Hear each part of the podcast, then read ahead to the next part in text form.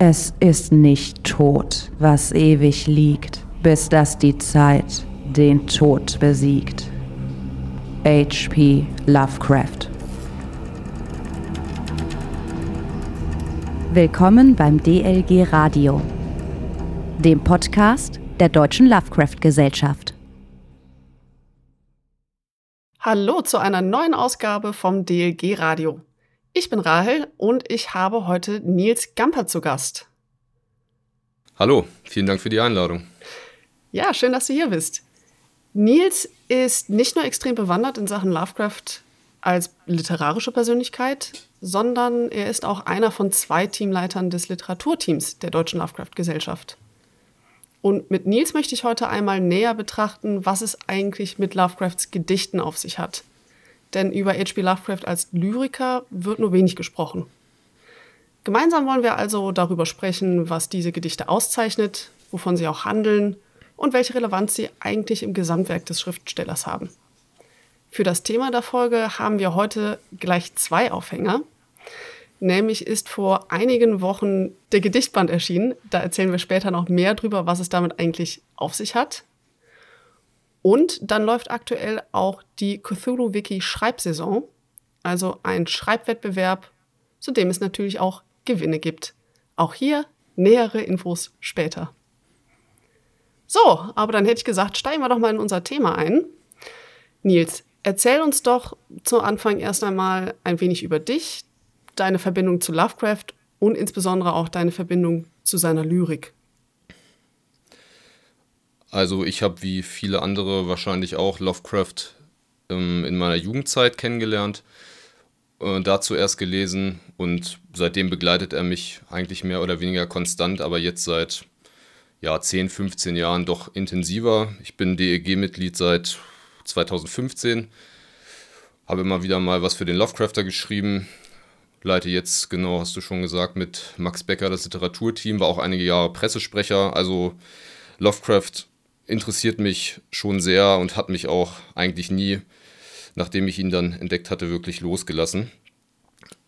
Natürlich bin ich aber, wie die meisten wahrscheinlich, auch über das Prosawerk zu Lovecraft gekommen und habe mich dann sukzessive angefangen für die Biografie und die Briefwechsel und die Essays und was es da alles an Material gibt zu interessieren. Wenn man mich fragen würde, welchen Aspekt von Lovecrafts Leben und Werk äh, ich am wenigsten beachtet habe über all die Jahre, dann wäre das eigentlich aber auch tatsächlich die Lyrik. Also, obwohl ich gerne Lyrik lese und mich auch schon länger mit Lyrik insgesamt befasse, habe ich mich mit Lovecrafts Gedichten tatsächlich immer nur am Rande beschäftigt. Wenn man Biografien liest, dann kriegt man das ja einfach mit, dass Lovecraft auch viele Gedichte geschrieben hat und hier und da liest man vielleicht mal eins, aber so richtig drauf konzentriert hatte ich mich relativ lange nicht.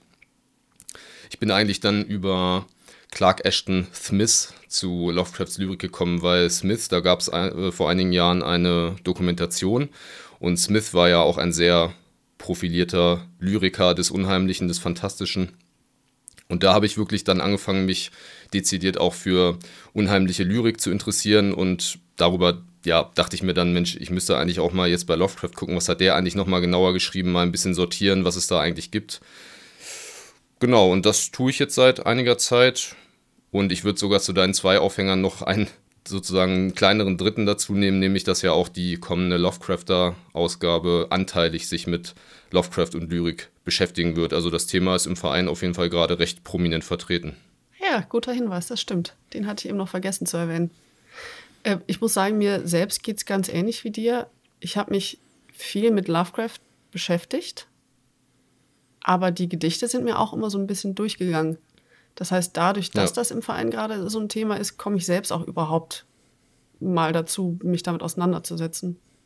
Ja, aber dann ist es ja ganz praktisch, dass wir da auch jetzt die Folge zu aufnehmen. Ich bin schon sehr gespannt, was wir alles besprechen werden. Genau. Ich würde vorschlagen, wir bringen vielleicht für den Einstieg erstmal ein bisschen Ordnung in Lovecrafts Werk. Ähm, wann hat er eigentlich seine Lyrik verfasst? War das eher phasenweise? Hat er immer mal wieder gedichtet? Was kannst du uns darüber erzählen?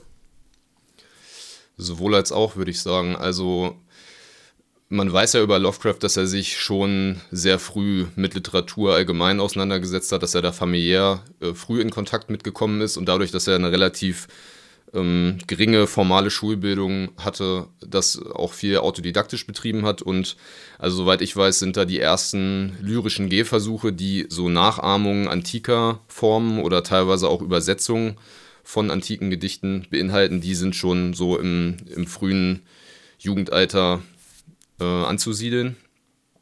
Aber maßgeblich als Lyriker sich gesehen und als Lyriker sich versucht, hat er eigentlich in den, in den Zehnerjahren, also so zwischen 1912 und 1918, 1919, beziehungsweise bis, auch bis Anfang der, der 20er. Das war auch die Zeit, wo er, wo er maßgeblich im Amateurjournalismus aktiv war, also sein eigenes Amateurmagazin herausgegeben hat, den Conservative für verschiedene andere Amateurmagazine geschrieben hat. Da hat er also eine Vielzahl an Gedichten verfasst. Man, man, ich bin mir jetzt nicht ganz sicher. Ich habe bei S.T. Joshi gelesen, dass zwischen 250 und 300 Gedichte insgesamt bestehen. Frank Dukowski, der äh, ja den, äh, den Gedichtband maßgeblich ähm, gestaltet hat mit seinen Nachdichtungen, der spricht von rund 500 Gedichten. Also hm, ich bin mir jetzt nicht ganz sicher, wie viele es gibt, aber es gibt auf jeden Fall ähm, eine ganze Menge an Versen. Und äh, das Gros davon hat er eben in den Zehnerjahren verfasst. Teilweise auch unter Pseudonym. Er hat da ähm, auch andere Magazine mit beliefert unter Pseudonym, damit es nicht auffällt, dass er äh, quasi so viel Material liefert. Und da ist auf jeden Fall eine ganze Menge zu finden. Ab den 20er Jahren hat er dann deutlich weniger gedichtet. Ähm, Joshi geht auch davon aus, dass sein, äh, ähm, sein freundschaftlicher Kontakt zu dem schon genannten Clark Ashton Smith da vielleicht eine Rolle gespielt hat, weil Smith einfach der, muss man schon einfach so sagen, der, der bessere äh, Lyriker war und auch viel relevantere Gedichte insgesamt hinterlassen hat als Lovecraft. Und dass es ihn da vielleicht, ja, da er die von Smith auch ähm, per Brief äh, erhalten hat teilweise, ihn vielleicht ein bisschen abgeschreckt hat. Und dann kommt nochmal eine Phase Ende der 20er, Anfang der 30er Jahre, wo er diesen, diesen, diesen Sonettzyklus äh, Fungi from Yugoth geschrieben hat, der ja äh, maßgeblich in dem Gedichtband enthalten ist. Und ähm, ja, es, es meldet sich dann sozusagen am Ende bis zum Tod 1937 so ein bisschen raus. Der, äh, der größte Block, wie gesagt, ähm, eigentlich ja zur Zeit des Ersten Weltkriegs und kurz danach, wo er Amateurjournalist hauptsächlich war wo du eben davon sprachst, dass das so unklar ist, wie viele Gedichte es jetzt eigentlich tatsächlich sind. Ich bin mir jetzt nicht ganz sicher, aber wenn ich es richtig verstehe, steht das ja auch noch gar nicht so richtig fest, weil ähnlich wie die Briefe werden auch bei Lovecrafts Gedichten immer noch neu wieder gefunden und entdeckt in Archiven, oder? Ja, definitiv. Also da äh, gibt es immer mal wieder neue Sachen. Bei den Briefwechseln auf jeden Fall weiß ich, dass die nicht komplett erschlossen sind, dass die teilweise auch in privaten Händen sind. Manche gelten ja auch als verloren, tauchen dann aber anteilig doch wieder auf. Klar, da kann immer noch mal ähm, was nachkommen. Ich weiß es tatsächlich gar nicht ganz genau, inwiefern der Materialschatz, der ja in Providence da in der John Hay Library äh, liegt, ob der komplett erschlossen ist oder ob es da immer noch ähm, unklare Bestände gibt, das weiß ich tatsächlich nicht. Aber es ist auf jeden Fall bei Lovecraft immer denkbar, dass nochmal was Neues auftaucht. Dann reden wir doch mal darüber, welche Art von Gedichten das eigentlich sind, was er geschrieben hat. Du hast eben schon mal diesen Zyklus von Fungi from Yogoth angesprochen, aber er hat ja auch viele andere Arten von ähm, Gedichten geschrieben. Lässt sich das gruppieren? Genau, das lässt sich, so zumindest die ähm, Forschung, recht eindeutig gruppieren. Also der Großteil der Gedichte, die Lovecraft geschrieben hat, die kann man bezeichnen als sogenannte Gelegenheitsdichtung. Also das sind, ist so eine Gedichtform, die maßgeblich ähm, aus der Barockzeit stammt und die Lovecraft sehr geschätzt hat. Da geht es dann eigentlich immer darum, irgendwas zu dichten aufgrund eines bestimmten Anlasses, also eben einer Gelegenheit zu festen Oden an irgendwelche Freunde auf best bestimmte Gegebenheiten, Jahreszeitengedichte auch. Lovecraft tatsächlich würde man gar nicht vermuten, relativ viele Jahreszeitengedichte geschrieben, Gedichte über den Winter, Gedichte über den Herbst. Äh, ein ganz prominentes Gedicht, oder auch, das ist glaube ich sogar auch sein längstes Gedicht, das ist tatsächlich ein, ein Weihnachtsgedicht, also wo er die, wo er die, die Weihnachtszeit und die Weihnachtsfeierlichkeiten ähm, zur Zeit von Queen Anne äh, heraufbeschwört, also so seine, ähm, seine England-Vorliebe zum Tragen kommt. Genau, das sind eigentlich die, die, meisten, äh, die meisten Gedichte, die man so hat. Darunter zählt, das kommt dann ein bisschen darauf an, Joshi subsumiert das darunter. Andere Leute, es gibt auch einen recht bekannten Text aus dem deutschsprachigen Raum von Michael Siefener, der sieht das, glaube ich, nochmal ein bisschen anders.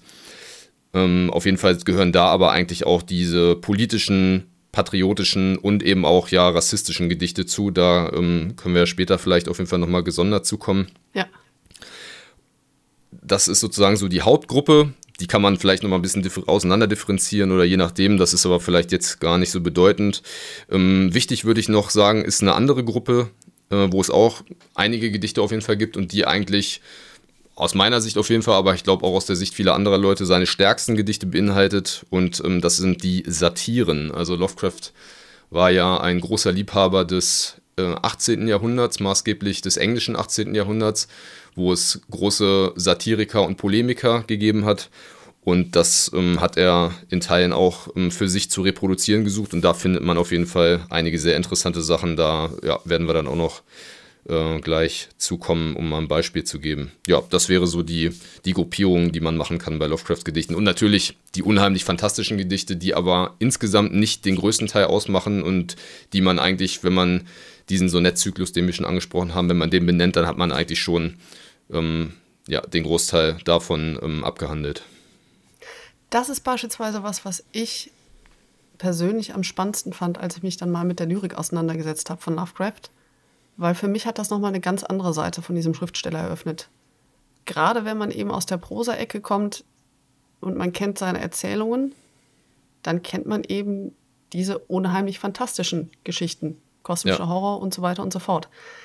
In den Gedichten ist das aber nochmal was ganz anderes, eben weil so viel davon Satire ist, äh, teilweise auch sehr polemisch ist und natürlich dann diese ja, vergnüglichen Gelegenheitsgedichte, die eigentlich Zeitvertreib sind. Das ist auf einmal dann so ein ganz anderer Lovecraft. Ja. Auch wenn natürlich dieser, ich nenne es jetzt mal, archaische Stil durchscheint, den wir eben auch wieder aus den Geschichten kennen, nur mhm. auf eine etwas andere Weise. Also das fand ich sehr spannend. Ja, das würde ich bestätigen. Also man kann ja generell die Frage stellen, muss man denn überhaupt Lyrik lesen und muss man Lovecrafts Lyrik lesen? Ich glaube, viele Leute bescheiden das auch ähm, abschlägig für sich und sagen, dass sie das gar nicht interessiert. Ich würde aber ähm, deiner Aussage zustimmen, also man bekommt ein vollständigeres Bild von, von Lovecraft als Künstler, auch als Mensch. Und ähm, es ist ein interessanter alternativer ähm, Gesichtspunkt, der da zum Tragen kommt und der aber eben auch Schnittstellen zum, zum Prosawerk aufweist.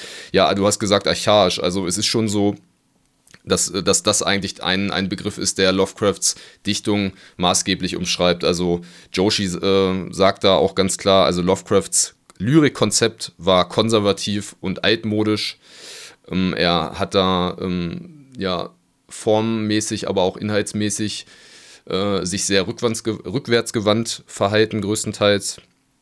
Und deswegen äh, ist es, glaube ich, auch, oder das ist ein wichtiger Faktor, warum viele Leute ähm, da eher abgeschreckt sind und das für nicht so wichtig halten. Das ist aber, ja, würde ich schon sagen, nicht unbedingt die ganze Wahrheit.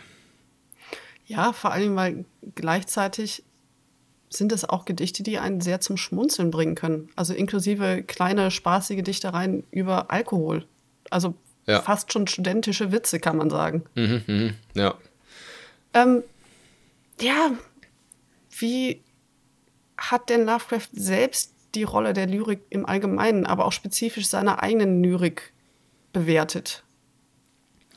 Also in Bezug auf seine eigene Lyrik war er relativ illusionslos. Das kennt man ja eigentlich auch von Lovecraft, wenn man, wenn man die, die Briefe und die persönlicheren Texte auch kennt, dass er mit sich selbst eigentlich immer sehr hart ins Gericht gegangen ist und sich tendenziell sogar eher ja, negativer bewertet hat, als, als andere das von außen getan haben. Wobei es bei seiner Lyrik auch schon ähm, zu seiner Zeit viele Leu äh, Leute gab, die die sehr negativ gesehen haben. Zum Beispiel ein, ein prominenter, zu seiner Zeit prominenter Amateurlyriker, den Lovecraft kannte, der hat da einen, einen äh, Satz geprägt, 18th Century Rubbish, also äh, ja, äh, Plunder aus dem 18. Jahrhundert, so, äh, da, so hat er Lovecrafts Lyrik sozusagen zusammengefasst. Äh, und auch Lovecraft selbst hat eigentlich gesagt, dass ihm, dass ihm äh, so echte poetische Begabung eigentlich fehlt. Also er hat natürlich ein sehr, ein sehr konservatives ähm, Ästhetikideal verfolgt Ähm, sich da teilweise auch bei Poe bedient, äh, wo Poe den Unterschied zwischen, zwischen Schönheit und Wahrheit, also zwischen Kunst und Wissenschaft kategorisch aufmacht. Daran hat er sich orientiert. Und während er auf der einen Seite sehr, sehr wissenschaftsinteressiert war und als ähm, mechanischer Materialist sich ja auch ähm, da an, immer an den neuesten Entwicklungen ähm, orientiert hat, war er im künstlerischen Bereich also wirklich extrem rückwärtsgewandt, hat sich sehr gegen moderne Tendenzen gestellt und war eigentlich der Ansicht, dass Lyrik sich erstmal an traditionelle Formen zu halten hat und so eine Art kulturell-pädagogischen Auftrag in der Hinsicht auch erfüllt und inhaltlich eben so einen, ähm, einen reichhaltigen subjektiven Ausdruck der ähm, schönen Aspekte der Umwelt geben soll. Ähm, was wahrscheinlich erklärt, warum er zum Beispiel auch so Jahreszeitengedichte oder Wettergedichte geschrieben hat.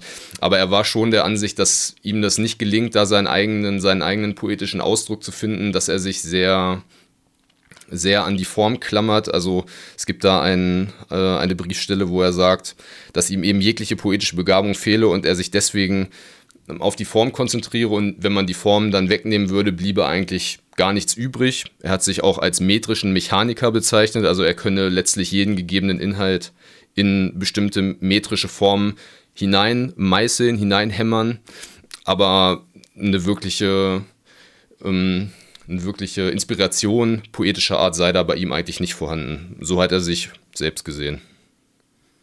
Was aber sehr spannend ist, wenn man bedenkt, dass er sich lange Zeit auch, gerade als er eben noch jünger war, in erster Linie als Dichter verstanden hat. Ja, er hat sich in erster Linie als Dichter verstanden, aber dann irgendwie auch als gescheiterten Dichter. Also er hat sich da, glaube ich, auch selbst ordentlich, ordentlich gegeißelt. Aber seine allgemeine sein allgemeines Verständnis von Lyrik, das kommt in, das kommt in vielen Essays auf jeden Fall zum, zum Tragen, die er auch im, im Amateurkontext dann losgelassen hat in bestimmten Debatten. Also bekannt ist The Allowable Rhyme zum Beispiel, wo er sich, ja, wie der Titel sagt, mit, mit bestimmten Reimformen auseinandersetzt und da auch eben sehr, ähm, sehr auf Positionen des 18. Jahrhunderts beharrt.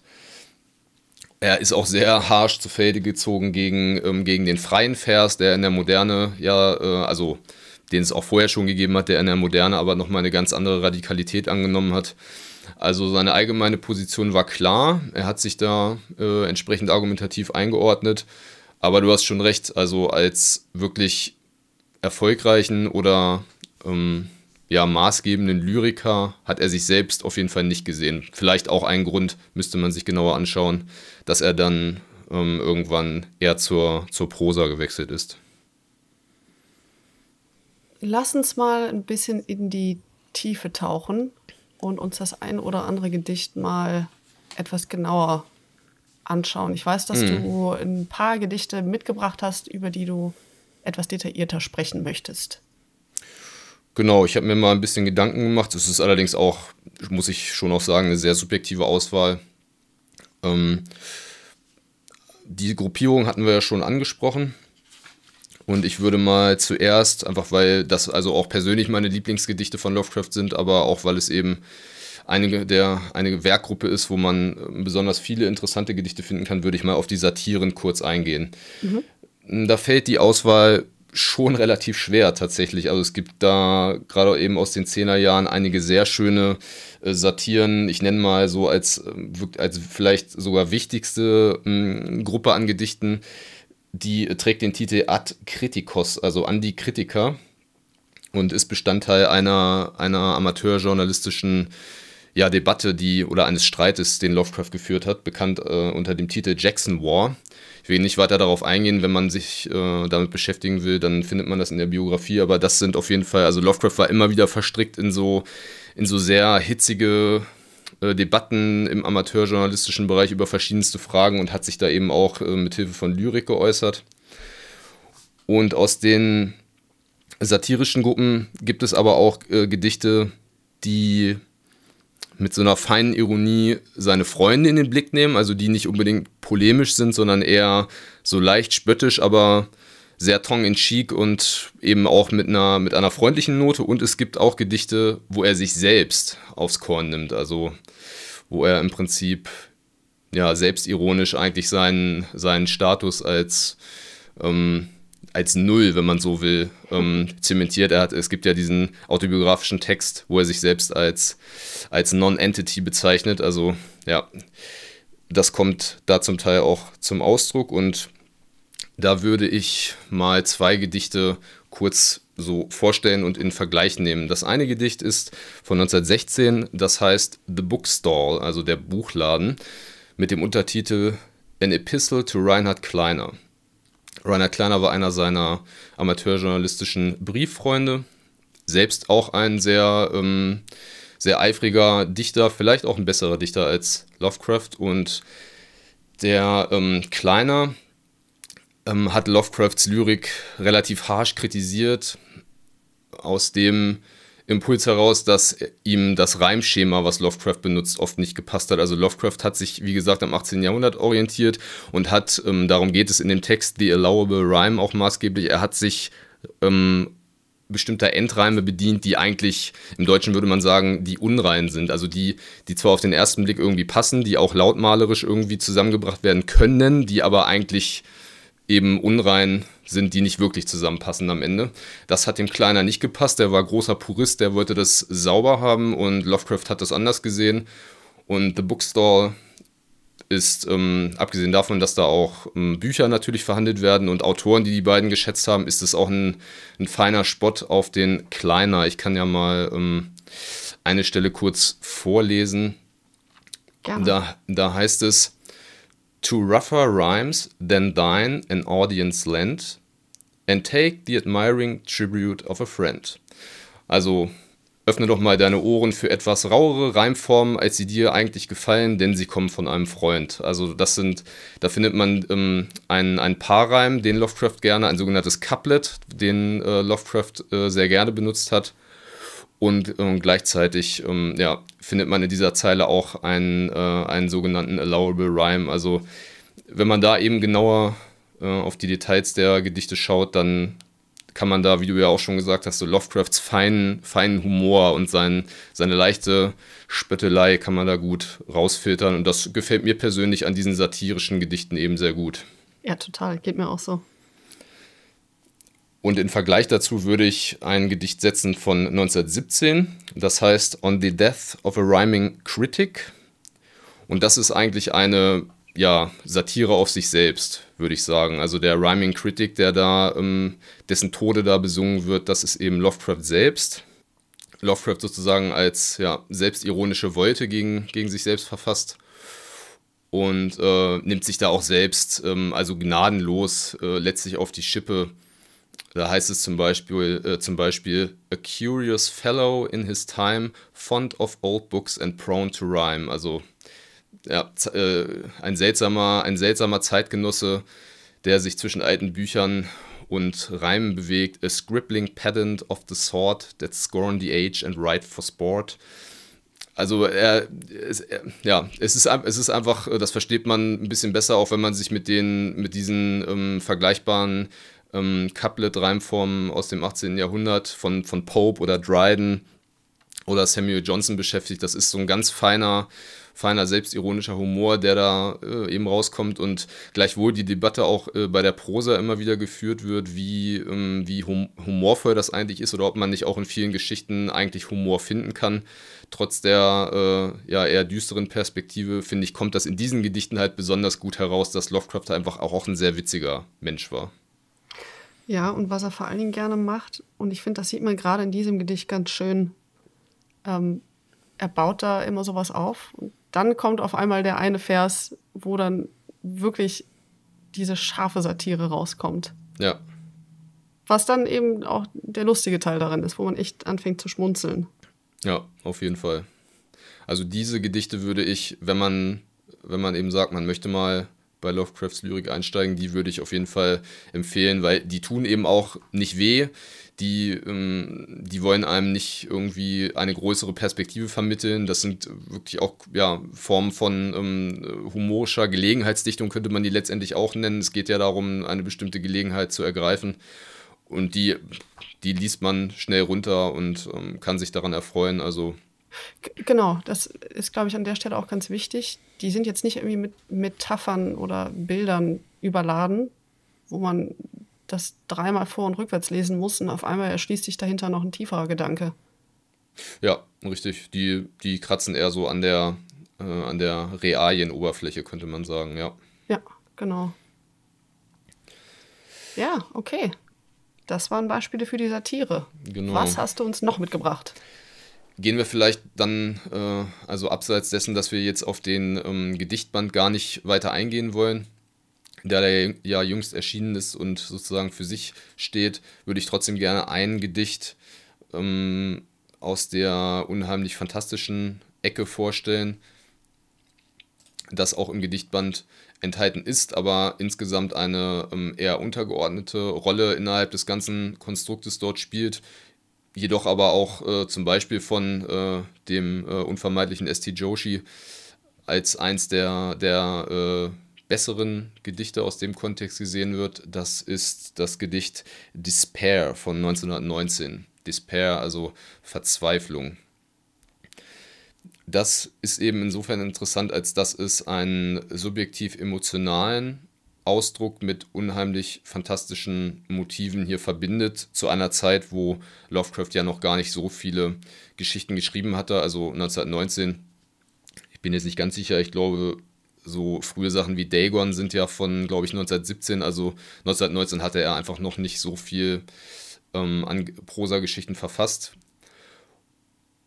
Ja, in dem Gedicht geht es, oder das Gedicht wird maßgeblich gesehen als Reaktion auf einen familiären Vorfall, nämlich dass 1919 Lovecrafts Mutter einen Nervenzusammenbruch erlitten hat und dann äh, infolgedessen auch ähm, verstorben ist.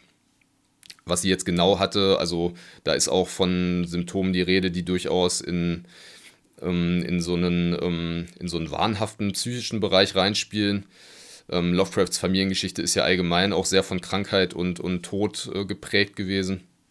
Und er hat immer wieder auch auf, auf solche Vorfälle, wie zum Beispiel den Tod des Großvaters oder ähnliches, hat er auch mit, ähm, mit künstlerischen Ausdrücken reagiert.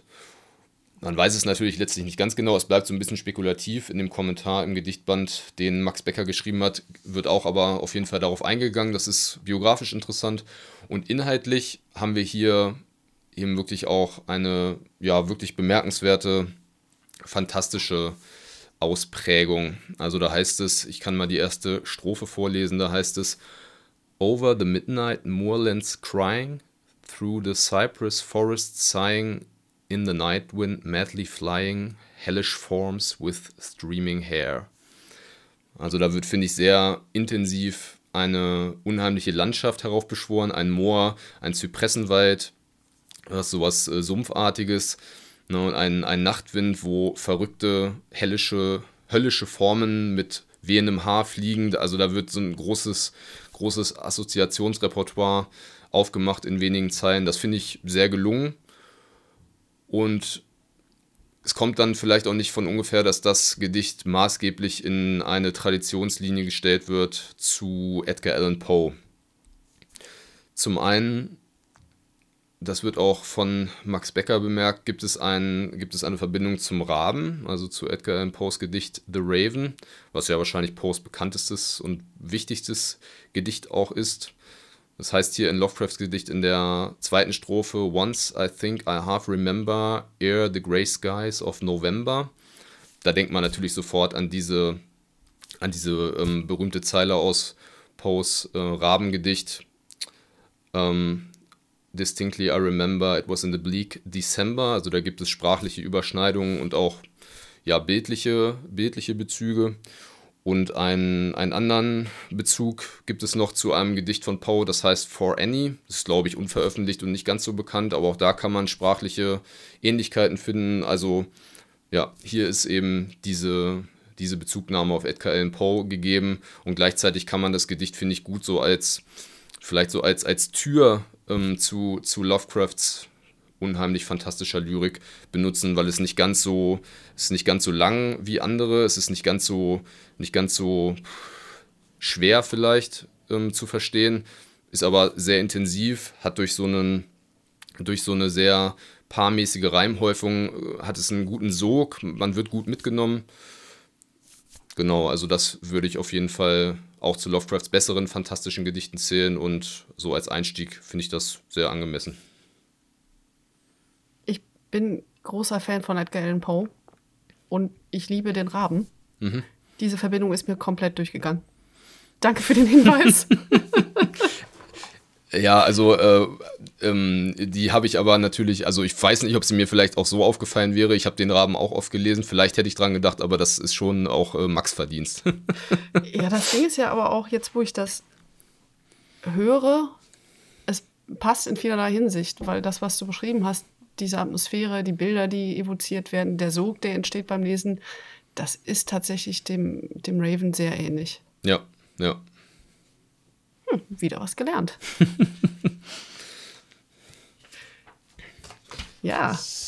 Okay, das aus der Horror. Genau, das aus der Horror-Ecke sozusagen, genau. Lovecrafts Horror-Lyrik.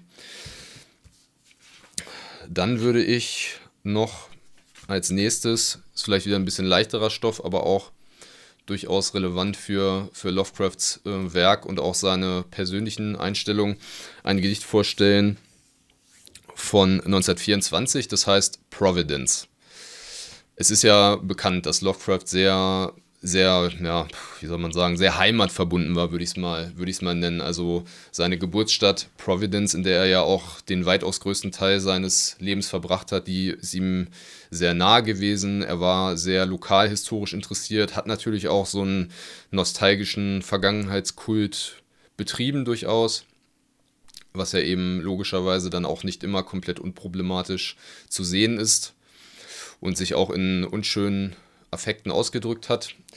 In dem Gedicht allerdings, das 1924 eben äh, ähm, entstanden und erschienen ist, auch als er in New York gelebt hat, äh, in der kurzen Zeit, wo er dort gelebt hat, da kommt, finde ich, diese, diese Wertschätzung für, für seine, für seine Heimatumgebung sehr schön zum Tragen. Es werden sehr intensive, dichte Bilder äh, dieser Stadt, wie er sie gesehen hat, auch heraufbeschworen.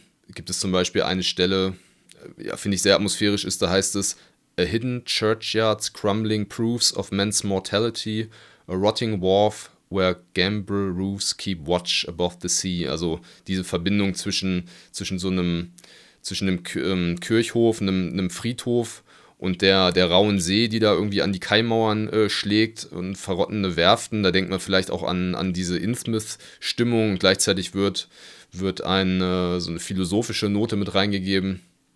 Also an solchen, an solchen kurzen, kurzen äh, Stellen, finde ich, zeigt sich, dass Lovecraft schon auch fähig war, so poetische Momente sehr dicht darzustellen, wenn er das wollte.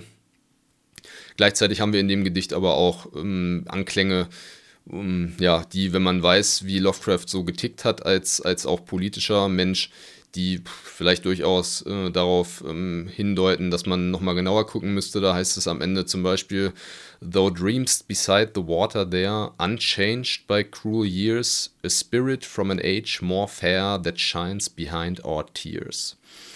Also die äh, gute alte Zeit, äh, der, mhm. wir, der, der wir noch hinterher weinen sozusagen, während wir ähm, die äh, Stadt, die sich natürlich nicht völlig verändert hat, unchanged heißt es, aber doch auch verändert hat, der wir da noch hinterher weinen. Also das ist eben diese Ambivalenz auch, die sich bei Lovecraft immer wieder finden lässt und ja, mit der man eben äh, umzugehen hat auf der einen Seite, die ich aber ästhetisch auf jeden Fall interessant finde. Warum ich Providence als Gedicht mag, ist, weil es fast schon wie ein kleiner Reiseführer funktioniert. Ja. Weil er sich sehr genau Details rausnimmt. Ähm, das wurde auch eben bei den Versen, die du vorgelesen hast, sehr klar, wo er von diesem Friedhof berichtet, von dieser Kirche, ähm, von, diesen, äh, von dieser Bucht. Ähm, also man hat fast das Gefühl, dass man mit dem Gedicht durch Providence laufen könnte und mhm. nach dem Gedicht Providence besichtigen könnte. Kann man vielleicht auch. Also ich bin selber in Providence nicht gewesen, aber ich auch es, nicht. es wäre durchaus äh, denkbar. Also es, Lovecraft hat ja immer sehr großen Wert darauf gelegt, gerade so geografische Gegebenheiten, ja. die er benutzt hat, ziemlich exakt äh, zu nehmen, sodass sie sozusagen entschlüsselbar bleiben. Providence spielt ja eine große Rolle zum Beispiel in The Case of Charles Dexter Ward man kann andere Geschichten nennen. Es gibt auch andere Orte im neuenglischen Bereich, sowas wie Marblehead, äh, die, die er eingebaut hat. Also das, ähm, ja, das habe ich schon immer auch wieder häufiger gelesen, dass man da theoretisch so eine Reiseführerqualität hat. Und ja, ich finde auch, also in diesem Gedicht wird es, äh, es, es, es hat eine schöne, äh, es macht eine schöne Gratwanderung zwischen Konkretheit und poetischer Abstrak äh, Abstraktion. Also ich finde das Gedicht tatsächlich interessant und gut zu lesen. Eben interessant auch, dass es in New York entstanden ist. Diese New Yorker Zeit, mhm. die ist ja aus verschiedenen Gründen sehr wichtig, wo er, wo er da in Brooklyn unter anderem gelebt hat, wo er verheiratet war, ein Eheleben auch geführt hat, wo er sich mit Freunden, die er teilweise vorher nur brieflich kannte, auch häufig persönlich getroffen hat. Und das Gedicht scheint auch ähm, in seiner Zeit auf jeden Fall als eins der besseren äh, gegolten zu haben. Also es ist tatsächlich eins der wenigen Gedichte, was ähm, Lovecraft Gate eingebracht hat. Er hat es äh, für 5 Dollar an, die Providence, an das äh, Providence Evening Bulletin verkauft.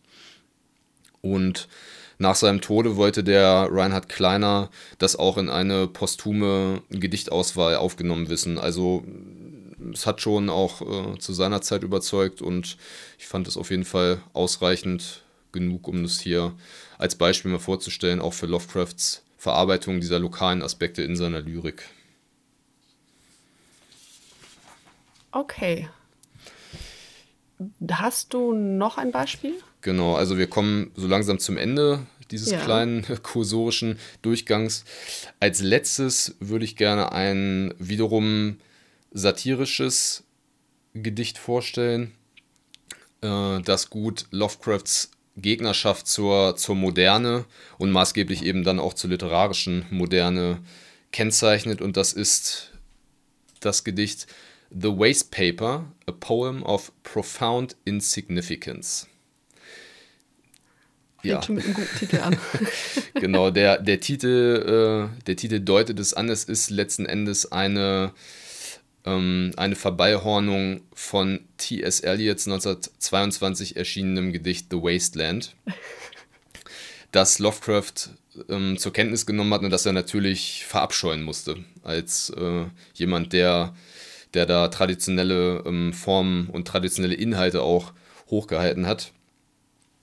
Also es ist, das ist schon interessant. Also Lovecraft wird, und das ist natürlich auch vollkommen zu Recht so, als Gegner und teilweise auch als Verächter der Moderne gesehen. Allerdings finde ich, wenn man dann mal genauer hinschaut, ähm, kann man, kann man schon auch sehen, dass er, äh, dass er schon auch ein, äh, ein großes Interesse daran hatte, an den entsprechenden Ausformungen und sich das auf jeden Fall also auch genauer angesehen hat. Bei dem Gedicht ist es so, also bei ähm, T.S. Eliots The Wasteland ist es so, als das 1922 erschienen ist, da hat er sich das Magazin, äh, das amerikanische, in dem das erst abgedruckt wurde, sofort besorgt.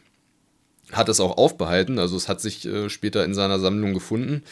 Und er hat dann Frank Bernard Long, seinen äh, Freund, der in New York lebte, auch gebeten, als dieser ihn mal in Providence besucht hat, dass er ihm doch bitte die von Elliot annotierte Buchversion mitbringen möge. Also er wollte sich das schon ganz genau angucken. Er hatte schon erkannt, dass das, ähm, gleichwohl er äh, der Ansicht war, dass das also ähm, einfach nur eine sinnlose und ärgerliche Aneinanderreihung von, von Worthülsen sei, hat er schon auch gemerkt, dass da irgendwie was Wichtigeres vielleicht äh, im Busche ist sozusagen. Er hat auch eine Elliot-Lesung in Providence sogar besucht, Anfang der 30er Jahre. Genau, also das, äh, das war ihm irgendwie schon wichtig, da einen genauen Blick drauf zu halten, gleichwohl er sich eben, also eigentlich bis zuletzt, äh, ich glaube, sein letzter Essay, Heritage or Modernism, der ist von 19, also zu solchen Fragen von 1934 ist er auch da, äh, spricht er sich relativ eindeutig gegen, ähm, gegen moderne Tendenzen in der Literatur und in der Lyrik speziell auch aus. Aber eben dieses, das, also ich, ja, ich finde das Gedicht auf jeden Fall sehr interessant. Er hat sich mehrfach auch mit äh, T.S. Eliots äh, Wasteland beschäftigt, hat dann, äh, hat da was im amateurjournalistischen Kontext nochmal nachgeschoben, um dagegen quasi zu agitieren. Und das Gedicht soll, sein eigenes Gedicht, The Waste Paper, soll dann auch ähm, erschienen sein in irgendeiner Zeitung. Äh, laut Joshi ist nicht klar, welche das ist und ob das überhaupt äh, so war. Es lässt sich nicht ermitteln. Jedenfalls, äh, es scheint auf jeden Fall Aufmerksamkeit erregt zu haben ja, also es ist ein bisschen schwierig, das jetzt gegeneinander zu stellen, weil ähm, Elliots The Wasteland, das ist ja relativ lang, das ist auch relativ komplex. Ich persönlich mag das sehr gerne. Es gibt eine schöne Lesung von Elliot selber auch, die man sich anhören kann. Oh ja, die ist wirklich sehr schön. Ich kann ja einfach mal, ähm, also einfach mal den Anfang vom, vom Wasteland mal äh, kurz lesen, damit man so einen Eindruck bekommt, ähm, wie sich das anhört. Das ist eben freier Vers und das ist eine, ähm, ist auch ungereimt größtenteils. Das ist, hat im ersten Moment vielleicht gar nicht, wenn man das nicht so kennt, gar nicht den Anschein eines Gedichtes. Also das fängt an mit April is the cruelest month, breeding lilacs out of the dead land, mixing memory and desire, stirring dull roots with spring rain, winter kept us warm, covering earth in forgetful snow. Und so geht das immer weiter. Also es ist letztlich eigentlich äh, eher ein, ein, in Reimform oder in, nee, in, in Versform gebrachter ähm, Prosatext, der auch sprachlich ähm, unterschiedlich hin und her springt. Da sind viele deutsche Stellen tatsächlich auch mhm. drin. Ähm, ja, und das hat also, obwohl man heute auch äh, weiß und sicherlich haben findige Zeitgenossen das auch schon damals erkannt, dass da, dass da also starke Motive verschiedenster Art drin verhandelt werden. In der ersten Strophe oder im ersten Abschnitt des Gedichtes, da finden sich ähm, also biblische Anspielungen, äh, da ist was von Wagner mit drin, da ist was aus Dantes Inferno mit drin, da wird auch Baudelaire verhackstückt, also da ist wirklich eine ganze Menge auch an, an Inhalten, die Lovecraft vielleicht auch hätte erkennen können mit drin, wenn er sich das vielleicht auch ein bisschen genauer angeguckt hätte. Weiß man nicht ganz genau, wie er das gelesen hat. Ähm, ich vermute, Lovecraft war davon abgelenkt, dass es keine allowable Rhymes gab. Das, du könntest sogar recht haben, denn wenn man sich jetzt so Waste Paper, also seine, seine Parodie darauf anguckt, dann, also er ist nicht ganz so kühn wie, wie Elliot vorgegangen. Er konnte sich erstmal äh, von, dem, von dem Reimschema äh, so nicht lösen. Also, weil Elliot ist ja sofort, steigt ja sofort frei ein und baut da eben mit dem freien Vers seine, sein, sein Gebäude auf. Und äh, bei Lovecraft heißt es am Anfang, Out of the reaches of illimitable light, the blazing planet grew and forced to life unending cycles of progressive strife and strange mutations of undying light. Also da ist schon eine Analyse dessen, was er da sieht, mit drin, aber er hat sich von dem, von dem Paarreim konnte er sich da nicht lösen. Also er konnte sich, glaube ich, nicht überwinden, da jetzt einfach mal ähm, frei flottierend irgendwie ähm, ranzugehen. Später macht er das dann schon, dass er irgendwie äh, auch einfach äh, äh keine, keine Reime mehr äh, benutzt, aber er fällt eigentlich immer wieder in so ein sehr, ähm, ja, konventionelles Couplet-Reimschema äh, zurück. Sophistication, Sophistication, you are the idol of our nation, each fellow has fallen for jazz and we'll give the past a merry razz. Also, ja, das wird immer wieder äh, so gemacht. Aber es ist, es ist wirklich, finde ich, ein es ist ein schön, eine schöne Idee von Lovecraft sozusagen, wenn man jetzt mal den, ähm, den Impuls, die Moderne da irgendwie zurückzudrängen, wenn man den mal beiseite lässt, ist es eine schöne Idee von Lovecraft da, so eine Parodie drauf zu machen. Das bietet sich ja irgendwie auch schon ein bisschen an, weil eben moderne Lyrik sich ja nicht unbedingt auch immer selbst ähm, komplett ernst nimmt. Ja, ich weiß nicht, wie du das, äh, wie du das einschätzt, das, äh, das Gedicht von Lovecraft. Es ist auch da wieder eine sehr scharfe Satire, die mich sehr amüsiert hat zum Le beim Lesen, gerade weil ich eben auch die Vorlage kannte. Aber ja, gleichzeitig ist es auch immer so ein bisschen so, dass man Lovecraft ja fast nur belächeln kann, immer mit seinem Wettern gegen die Moderne. Ja, ja. Ja, äh, es ist, äh, da kommen wir dann vielleicht auch, wenn wir noch kurz auf den Rassismus zu sprechen kommen, ähm, drauf. Das ist eben, ja, es ist immer äh, so eine Ambivalenz bei Lovecraft, dass ja. man auf der einen Seite denkt, ähm, gerade bei diesen antimodernen Satiren irgendwie gute Idee, auch ansprechend umgesetzt. Man kann sich da amüsieren, man kann das gut lesen, aber am Ende des Tages ist es eher was, was man, was man irgendwie äh, belächelt, wo er einem vielleicht auch manchmal ein bisschen leid tut, weil man sich fragt, ja, was, wo war, wo war genau dein Problem? Ähm, aber wenn man sich selbst auf den Text nochmal konzentriert, finde ich das da auf jeden Fall auch interessant, dass man sehen kann, dass Lovecraft doch auch so populär und, ja, weiß ich nicht, volkskulturelle hm, so Erscheinungen also wahrgenommen hat, weil äh, da sind auch ähm, so Versatzstücke aus so Schlagertexten teilweise mit drin.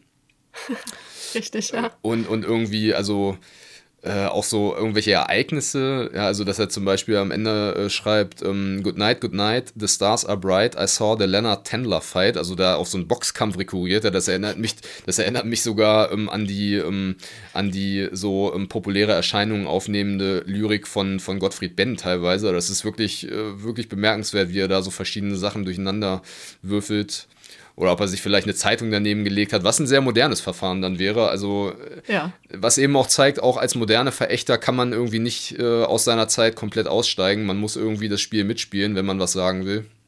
Also ja, ist ein interessantes äh, Gedicht auf jeden Fall. Und generell, also das von T.S. Eliot, The Wasteland, das muss man natürlich irgendwie mal gekannt haben, weil es einfach eines der wichtigsten Gedichte des 20. Jahrhunderts ist. Und ja, warum nicht über Lovecraft-Satire da äh, sich annähern? Guter Punkt. Guter Punkt. Ja, aber nutzen wir doch genau diese Ambivalenz gerade mal als Sprungbrett für diesen Elefanten im Raum. Ja. Ähm, das Thema, das wir eben auch schon kurz angeschnitten haben. Lovecrafts Lyrik, wie gesagt, ist im Allgemeinen eher unbekannt. Wenn man ein Gedicht von ihm kennt, dann ist es in der Regel ein ganz bestimmtes Gedicht, von dem die Leute zumindest gehört haben. Das stimmt. Nämlich, äh, und ich spreche diesen Titel jetzt ein einziges Mal bewusst ungeschön aus, denn ich bin der Meinung, es ist wichtig zu wissen, wie drastisch und krass Lovecraft seine Weltanschauung teilweise formuliert hat. Äh, und dass da auch wirklich nichts schön geredet werden kann. Nämlich ist das das Gedicht On the Creation of Niggers. Das ist ein extrem rassistisches Gedicht. Und wenn man sich ja auch umguckt, so in der Liste der Verse, die er geschrieben hat, es ist auch nicht das einzige. Nee. Also ein, anderes Beispiel wäre ähm, Whilst Carlo Barks from Sheltering Synagogue, wo eben dann auch Lovecrafts Antisemitismus sehr zum Vorschein kommt. Okay, jetzt habe ich was gelernt, das kannte ich tatsächlich noch gar nicht. ja, ja. Ähm, äh, dann auch fast alle politischen Gedichte, die Lovecraft geschrieben hat über den Ersten Weltkrieg. Hm. Weil er da diesen Krieg, mh, hm, er, er stellt ihn da als so ein selbstzerstörerisches Verhalten des eigentlich doch kulturell überlegenen teutonischen Bluts, um das mal zu zitieren. Also sprich, für ihn ist der Krieg zwischen Deutschland und England ein Krieg innerhalb des überlegenen teutonischen Bluts. Jetzt ist natürlich so ein bisschen die Frage, und die hat man bei Lovecraft immer, wie geht man damit um? Ähm, ja. Was ist, was ist deine Meinung dazu? Ja, also man muss ja damit umgehen, weil es ist eben ein wesentlicher Teil von Lovecrafts politischer Ansicht gewesen, ich scheue mich ein bisschen, äh, scheue ein bisschen davor zurück, das zu pathologisieren und zu sagen, es war auch Teil seiner Persönlichkeit. Auf jeden Fall findet man es in seinem, in seinem Werk immer wieder, ja auch in den, in den Prosatexten und eben in den Gedichten, die du angesprochen hast, äh, auch vermehrt, aber auch in anderen. Also ich hatte mir genau auch ähm, diese, vor allem diese Gedichte äh, aus dem Ersten Weltkrieg da angeguckt. The Crime of the Century zum Beispiel ist ja, glaube ich, eins, was so diesen Vorgang mhm. illustriert, den du gerade beschrieben hast. Ne? Genau, ja. Oder es gibt auch sowas wie New England Fallen, wo irgendwie ja. ne, so, so eine, so, schon so eine, äh, ähm, ein bisschen anschließt an das, was er später von Spengler aufgenommen hat, so dieses, ähm, diese Kulturdegeneration, die da irgendwie beschrieben wird. Also das sind alles sehr unschöne Sachen. Ähm, die Ästhetik, also ob das ästhetisch gelungen ist oder nicht, das müsste man sich vielleicht nochmal gesondert anschauen, aber inhaltlich ist es natürlich ähm, extrem problematisch und ja, wie geht man damit um? Also letzten Endes, für, für mich ist eigentlich am relevantesten immer die Frage, ähm, ob der ob der Rassismus, der ja gesellschaftlich allgegenwärtig ist, der gesellschaftlich reproduziert wird und der letztlich ähm, in, in, der, in der Wahrnehmung der Welt eines jeden Menschen eine Rolle spielt, ähm, ist der vorherrschend in, in den Werkstrukturen, ist der, macht der sozusagen den Hauptteil aus und lässt sich am Ende eigentlich alles auf diesen Rassismus zurückführen und herunterbrechen? Oder gibt es noch andere Dinge, die relevant sind? Ähm, nimmt man den Rassismus weg, bleiben trotzdem interessante narrative Strukturen übrig, bleibt trotzdem äh, gelungene Ästhetik übrig? Solche Fragen sind für mich eigentlich von Relevanz und da gibt es dann sicherlich ähm, Gedichte und Texte, die könnte man komplett, die könnte man komplett verabschieden, aber es gibt eben auch Texte, die davon mm, unbetroffen sind und welche, die, die beides äh, beinhalten und wo man eben dann genau einfach schauen muss, ähm, was macht man draus. Also es gibt auch viele andere Gedichte, in denen es immer wieder rassistische ähm, Inhalte irgendwie gibt, auch bei den Satiren zum Beispiel. Eins mhm. gibt es da, die Isaacsonio Mortoniat heißt das, so ein latinisierter Titel, wo, ähm, wo Lovecraft zwei Amateurkollegen in den Zehnerjahren äh, runterputzt in seiner polemischen Art und Weise. Da gibt es auch äh, Zeilen, die rassistisch sind, wo man, wo es irgendwie, wo so rassentheoretische Begriffe drin vorkommen. Aber das sind dann eben, das ist dann eben ein Anteil, den kann man zur Kenntnis nehmen und auf den kann man kritisch hinweisen. Aber er macht dann nicht den, äh, den Hauptteil oder den maßgeblichen Teil aus. Und das ist eigentlich ja meine Herangehensweise daran. Für mich persönlich, ich mache es noch ein bisschen anders. Mhm. Ähm, weil bei den, bei den Kurzgeschichten, da ist das Thema mit Lovecrafts Fremdenfeindlichkeit relativ gut bekannt. Und da führt man ja auch vieles drauf zurück, auch seine Grundhaltung, ähm, die Angst vor dem Unbekannten, wenn man es jetzt auf Lovecrafts Person münzt, die Angst vor dem, was er als Fremde mhm. wahrnimmt. Ja. Ähm, da kann man jetzt sagen, okay, für die fantastischen Gedichte würde das vermutlich auch funktionieren. Aber für mich, was jetzt eben beispielsweise das Gedicht Providence ganz gut dargestellt hat, wo ja am Ende auch diese Angst vor dieser Kulturdegeneration ein bisschen durchscheint. Mhm. Providence ist nicht mehr das, was es mal war. Dadurch, dass ich mir darüber im Klaren bin, was für eine Person Lovecraft war, wird das Gedicht an der Stelle für mich spannender. Nicht, weil ich äh, Kulturdegeneration so toll finde, ähm, sondern weil ich da das Gefühl habe, ach guck mal, das ist das, was dahinter steckt. Mhm. Ähm, ich persönlich bin generell immer der Meinung, dass Lovecrafts Rassismus sein Werk nicht schmälert oder dass man ihn auch nicht canceln muss, sondern dass man sich eher wirklich da drüber im Klaren sein muss, wo einige seiner Aussprüche und Gedanken herkommen. Ja, und das dann auch offen zu thematisieren. Das auf jeden Fall. Aber es ist ja gleichzeitig auch sozusagen eine, eine interessante Ambivalenz und deswegen reagieren vielleicht auch ähm, manche Leute besonders äh, erbittert darauf, die, die ja uns alle auch als Einzelmenschen betrifft. Also wenn man sowas hat wie, wie Nostalgie äh, in Bezug auf die eigene Biografie oder auf den eigenen Lebensort. Es ist ja mhm. nun mal, es ist ja nun mal so, dass dass die Welt, in der wir leben, die maßgeblich durch ähm, kapitalistische Strukturen geprägt ist, die, dass immer wieder Umwälzungen stattfinden, die uns alle auch äh, in, unseren, in unseren Grundgegebenheiten verunsichern und die auch bestimmte Aspekte unserer Welt ähm, zerstören. Und entsprechend ist es ja ein gar nicht wenig nachvollziehbarer Impuls, wenn man in bestimmten äh, Verhältnissen, so sie denn wirklich so waren, wie man sie wahrnimmt, auch nachtrauern kann. Und nun ist es bei Lovecraft aber so, dass eben, dass das äh, gewissermaßen infiziert wird von so rassistischen Affekten oder eben sogar umschlägt in so, in so sehr aggressive, fremdenfeindliche ähm, Äußerungen und äh, Einstellungsmuster. Und genau, das ist das, das ist sozusagen das Ambivalente, aber auch das äh, dezidiert Problematische, was man dann thematisieren muss, natürlich, ja. Also verschweigen oder ähm, verharmlosen, relativieren, das ist da auf keinen Fall angezeigt.